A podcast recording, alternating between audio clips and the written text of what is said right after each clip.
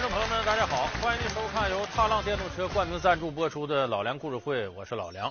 那么这几天呢，世界杯啊已经进入到了一个最关键的阶段，我们可能对这个在足球赛场上啊，谁是真英雄，大家心目当中也有一个一目了然的判断了。那么有的观众朋友在看世界杯的时候啊，就经常有这样一个问题，说这些人在场上这么能拼，你看有的运动员表现的很出色，有的显得智商很高，他们都是什么出身呢？呃，咱们中国人呢好讲究这个出身，说你看这个人有什么表现，有的人就琢磨他爸爸干嘛的。他妈妈干嘛的？他受过什么教育？哎，其实我在这里可以负责任的告诉大家，在南非世界杯赛场上叱咤风云的这些球星，好多都是出身低微、出身贫寒。他迫切需要一种方式来改变自己、改变命运。为什么选择足球呢？因为足球啊，对于这些出身寒微的孩子来讲，是个一步登天的捷径。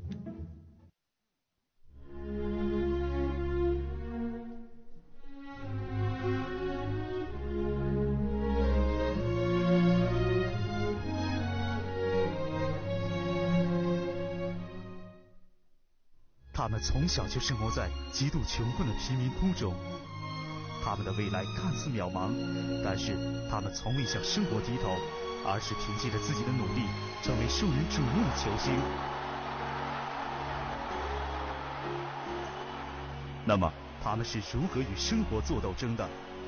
他们悲惨的童年又是如何度过的？本期老梁故事会将为您讲述贫民窟中的。百万富翁，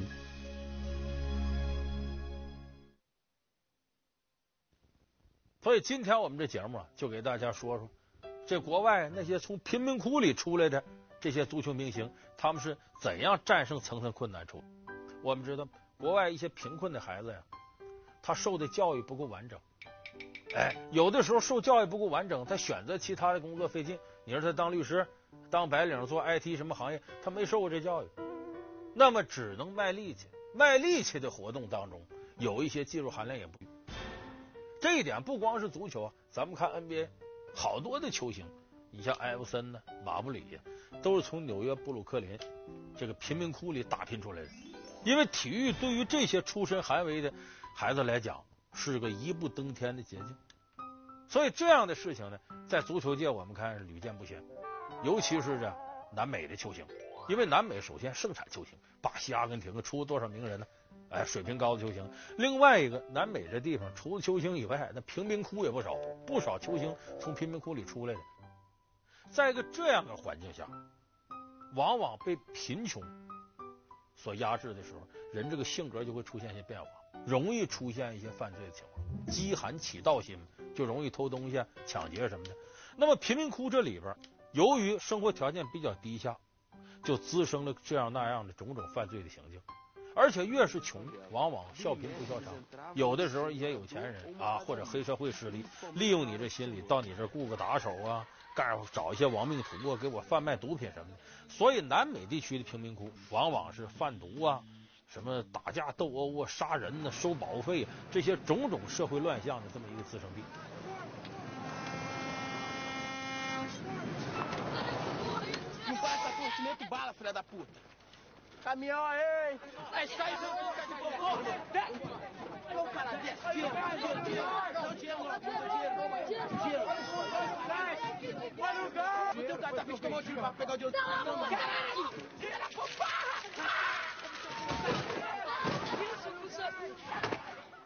所以你大家想想，从贫民窟里出来的孩子，他身上不可避免的要沾染一些和这个有关的恶习，或者受这些恶习的影响。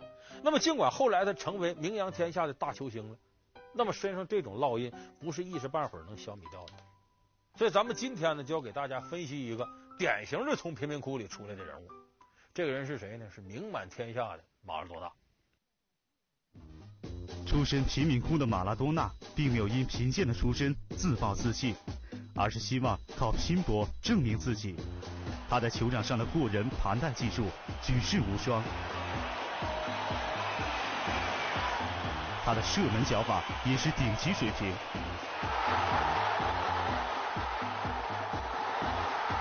但成名后，他的私生活却戾气斑斑，球场上打架，球场外吸毒，是一个魔鬼与天使并存的最有争议的球员之一。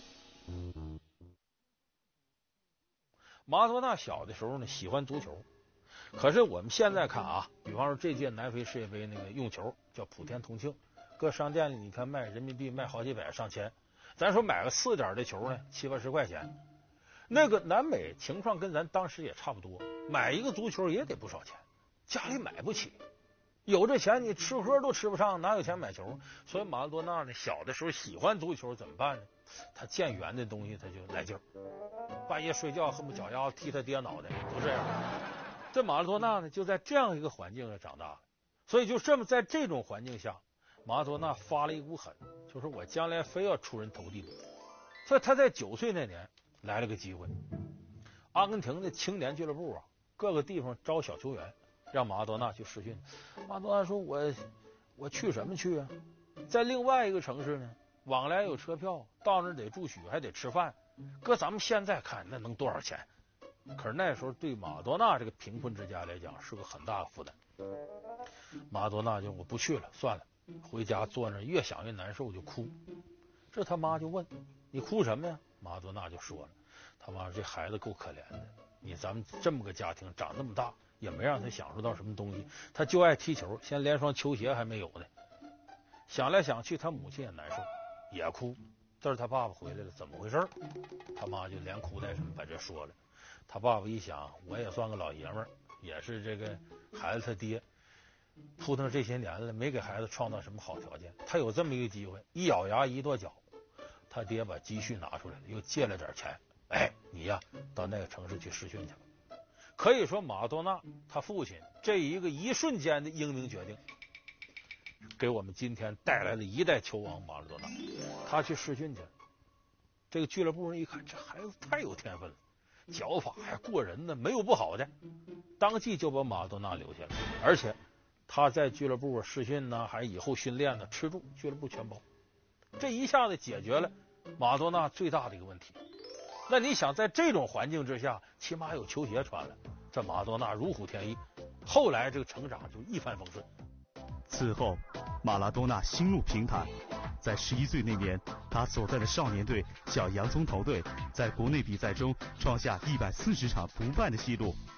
在他十六岁生日前十天，马拉多纳身穿十六号球衣，在甲级联赛中替补出场，上演了处子秀。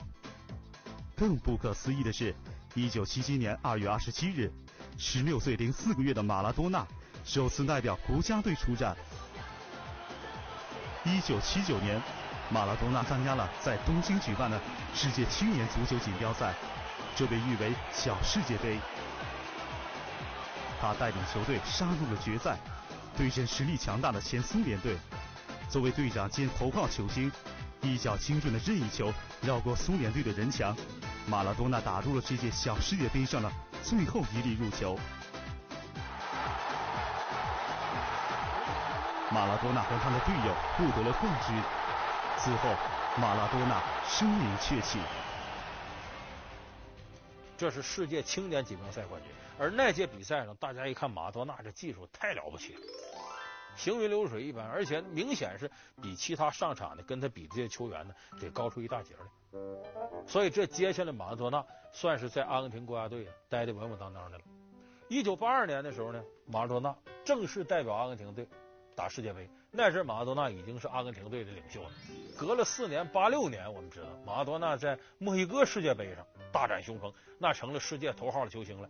在那届世界杯上，他碰到了韩国队，他带着阿根廷队三比一赢了韩国。可是那场比赛马拉多纳遭了罪了，下了场之后啊。甭说腿上啊，屁股上，把上衣撩开，后背上都给踢肿了。你算那一场韩国人可不轻踢马拉多纳，但是主要负责踢马拉多纳是谁呢？这个人叫许丁茂，就是现在韩国队的主教练。那一届世界杯大家都知道，上帝之手啊，连过五个人呢，马拉多纳出了大名了。那马拉多纳成为真正的世界球王之后呢，我们发现他这个行为啊就不怎么检点了。你比方说打记者。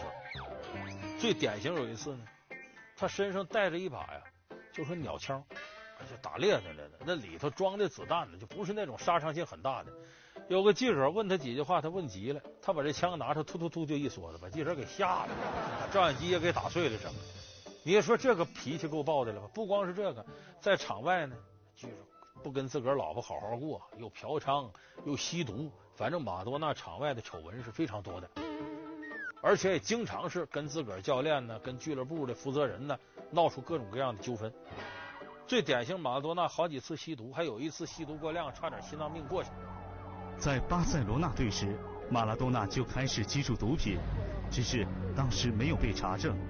一九九一年四月，在与巴黎队的比赛后，马拉多纳的尿样中被查出含有可卡因成分，随后他因为窝藏、吸食与贩卖毒品而被判入狱十四个月，缓期执行。一九九四年六月，马拉多纳的尿样中再次被查出含有禁用的麻黄素，随后他被停赛十五个月。Of the days after this report and until the case is finally settled, Diego Maradona remains suspended from all footballing activity. 一九九六年到一九九九年之间，老马自己估算吸毒的次数不下一百五十次。那么，马拉多纳为什么频繁吸毒？他成名后又为什么有如此多的劣迹？那么有人说马拉多纳这场外这些事儿，你看乱七八糟，他怎么这么多这些事儿呢？其实我们完全可以通过心理分析的方式来解释这些问题。他小的时候这种环境啊，他往往形成了心理上很大的一种叛逆想法。第一个是我过去穷，我没钱，我现在有钱了，我不好好作，我好好显摆，报复报复。所以你看不少这个。南美出来的球星，包括阿德里亚诺，什么小罗、大罗，哎，花天酒地，使劲花钱。他就是想，过去我穷，我现在可下有钱了，我得显摆显摆。第二个呢，过去为人下人的时候，别人瞧不起的，这种事情在南美呢很常见。比方说，有钱人开着车到贫民窟了，手里端着薯条吃了，把车窗摇下来，把薯条拿两个噌扔出去，哗，一帮孩子围上来，在那抢。他这看咯嘎直乐，其实这是等于利用你这个富裕的地位啊，在蔑视这些穷人。而这个有的孩子看了之后，他心里不平衡，他对于这个高高在上的人呢，就产生了一种怨恨，因为他欺压过我们，瞧不起我们。在这一点，在马多纳身上，那个复仇意识特别强。你比方说最典型的，他跟贝利，他这就讲过说贝利这个人呢，趋炎附势，谄媚权贵。他一见这人就来气，马多纳说：“我就不愿见贝利那张老脸。”当年有那么一个评选，说二十世纪最伟大的球王是谁？阿根廷人投马多纳，巴西人投贝利。这两个人也不服气，谁也不想把这个最佳称号丢掉。所以这时候国际足联呢，为搞平衡，哎，评了一个就并列最佳球。两千年十二月十一日，意大利电视台演播室。国际足联将在这里为世纪足球先生颁奖。马拉多纳在国际足联网络投票评选中排第一，但是国际足联不想让一个有如此劣迹的球员当选第一，所以他们又选择了贝利并列第一。很显然，马拉多纳无意与贝利共同分享这个奖项。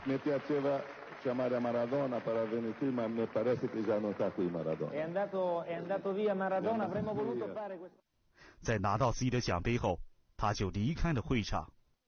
这个评选之后，接着就爆出来两个人打口水仗，怎么回事呢？这事是贝利挑起来的。有一记者采访贝利，说：“你说这些球星在场外的行为啊，应该怎么的？”贝利好，我觉得应该一心热爱公益事业，为构建和谐社会呢。啊大讲这些东西。有人说：“那马拉多纳？”贝利想想不行，这马拉多纳吸毒。他不是青少年学习的好榜样，这信儿传过去，给马拉多纳当时就火了。完了说他还是有脸说我，贝利是好榜样吗？据说贝利最开始谈恋爱的时候是跟一个小男孩啊，可不是跟女的，这是青年人好榜样吗？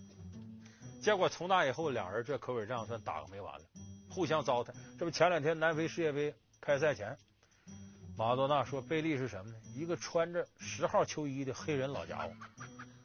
当时贝利听完之后说：“哎呀，马多纳为什么要当阿根廷队教练？他穷了，他没钱了，他破产了，他需要份工作，要不然当那个主教练这压力多大呀？”俩人这时候又打上这仗了。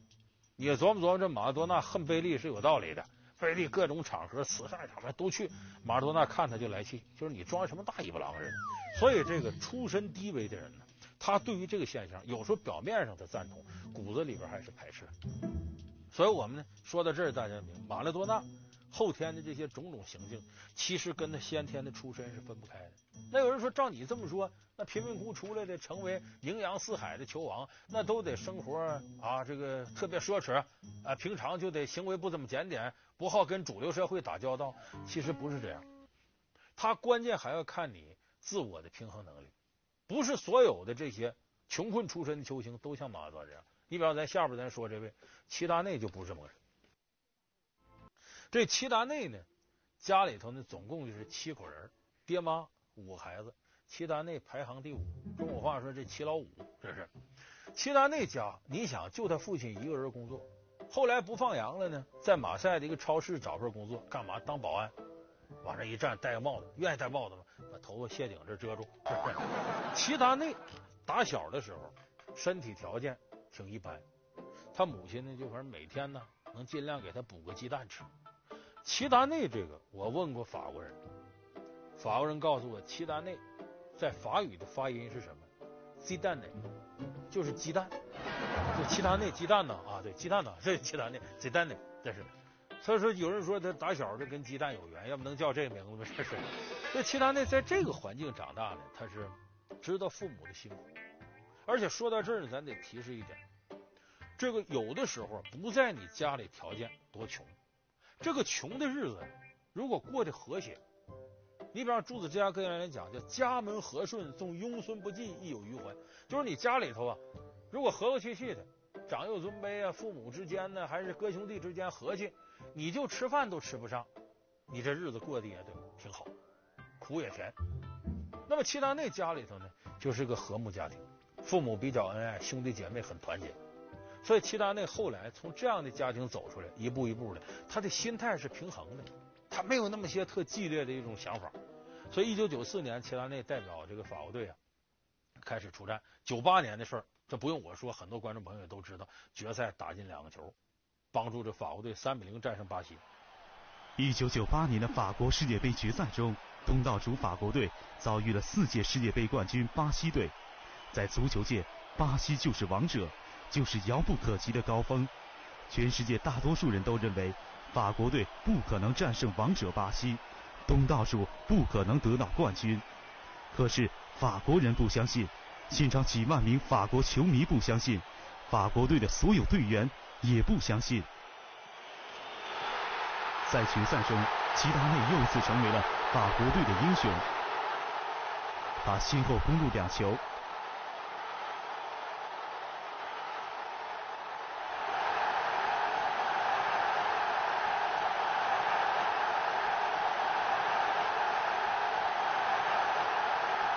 赛场上为齐达内而发的欢呼声浪如潮水般汹涌。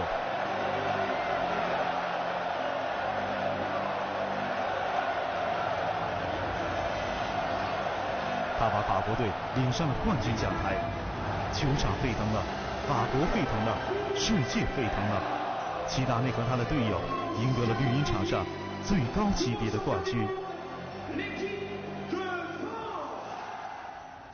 那么齐达内，我们看他成名之后最宝贵的有一点，这有的球星成名之后啊，除了爹妈，他别的都得换一遍。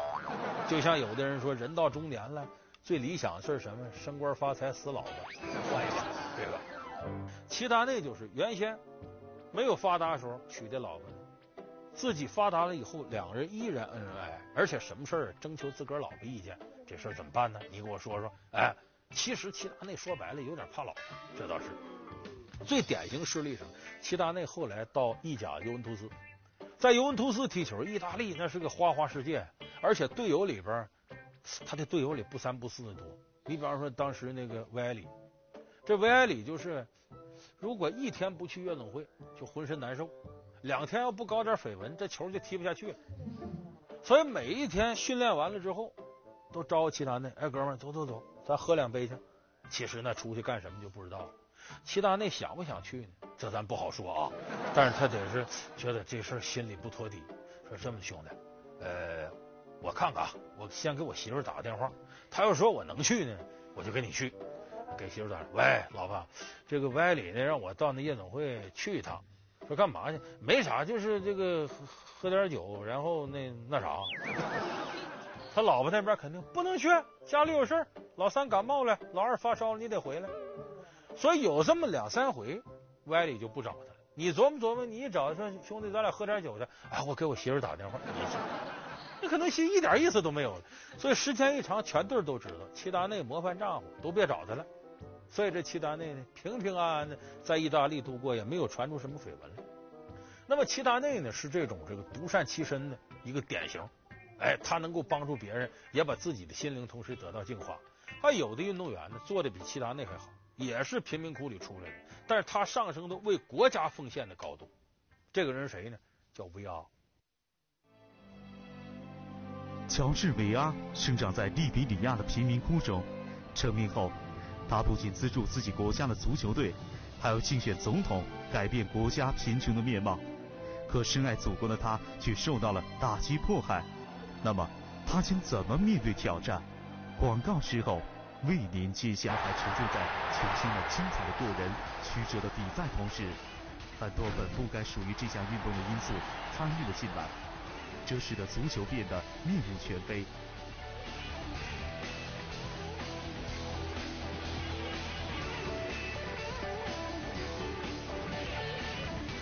到底是谁干预了比赛？哪些因素导致足球变得不纯洁？下期老梁故事会为您讲述足球是怎么变味的。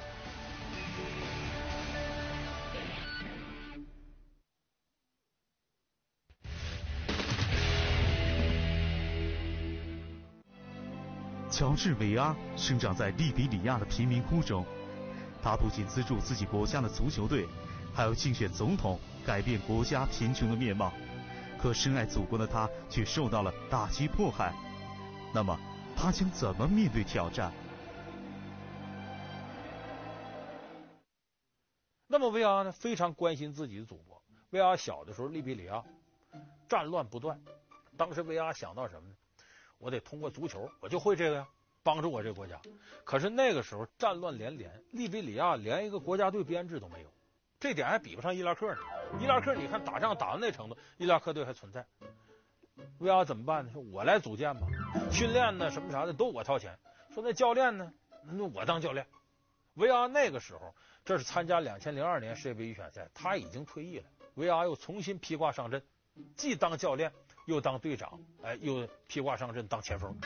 所以当时他带领这支利比里亚队拼凑的利比里亚队要打这个世界杯预选赛，可以该他倒霉。这个世界杯预选赛，我们知道非洲这些国家队挺强，结果分组的时候呢，把他跟当时的非洲冠军加纳队和这个非洲雄鹰尼日利亚队分一组去了。你打死他，这维阿也出不了线了。他等于是拼凑的一个乌合之众，最后没出现，没出现是没出现的，维阿还倒了霉了。因为这个国家当时的总统叫泰勒，这个人嫉妒心很强，维阿在这个利比里亚号召力很强啊，而且维阿反对他。对他的政见认为你这个造成了这个官吏贪污，这对这个国家很不利，所以这泰勒挺恨他，就通过其他一些手段呢，开始迫害维阿的老家这些人，包括他家里的一些亲属啊，这那反正没给这些好果子吃。最后维阿一看呢，就很困惑，说我为我这国家付出这么大力量，怎么我还得不到好报呢？哎，这个时候有人跟他讲了一席话，他茅塞顿开，这是谁呢？就是现在南非德高望重的老前辈纳尔逊曼德拉，曼德拉就讲：你要帮助你的国家呀，你光足球不行，你给钱也不行，你得想法改变你这国家的政治状况。就这么着，一句话点醒梦中人。两千零四年的时候，维阿组织了一个针对总统泰勒的反对党，开始参加利比里亚总统的这个竞选。当然，他竞选的过程当中，很多人质疑，为啥？说你维阿有没有这能力？尽管维阿确实给老百姓办了很多好事，最后在竞选的这个第二轮呢，他就被拿下了。现在维阿也是一腔热情，这些年他自己自掏腰包掏了上千万美金援助利比里亚，同时他又通过自己的国际影响呢，使国际社会为利比里亚募集了将近三亿英镑的善款。也就是说，一个人为国家做到这份上，那已经算很了不起了。为国家做出如此牺牲的维阿，可以称得上是球员中的典范，侠之大者。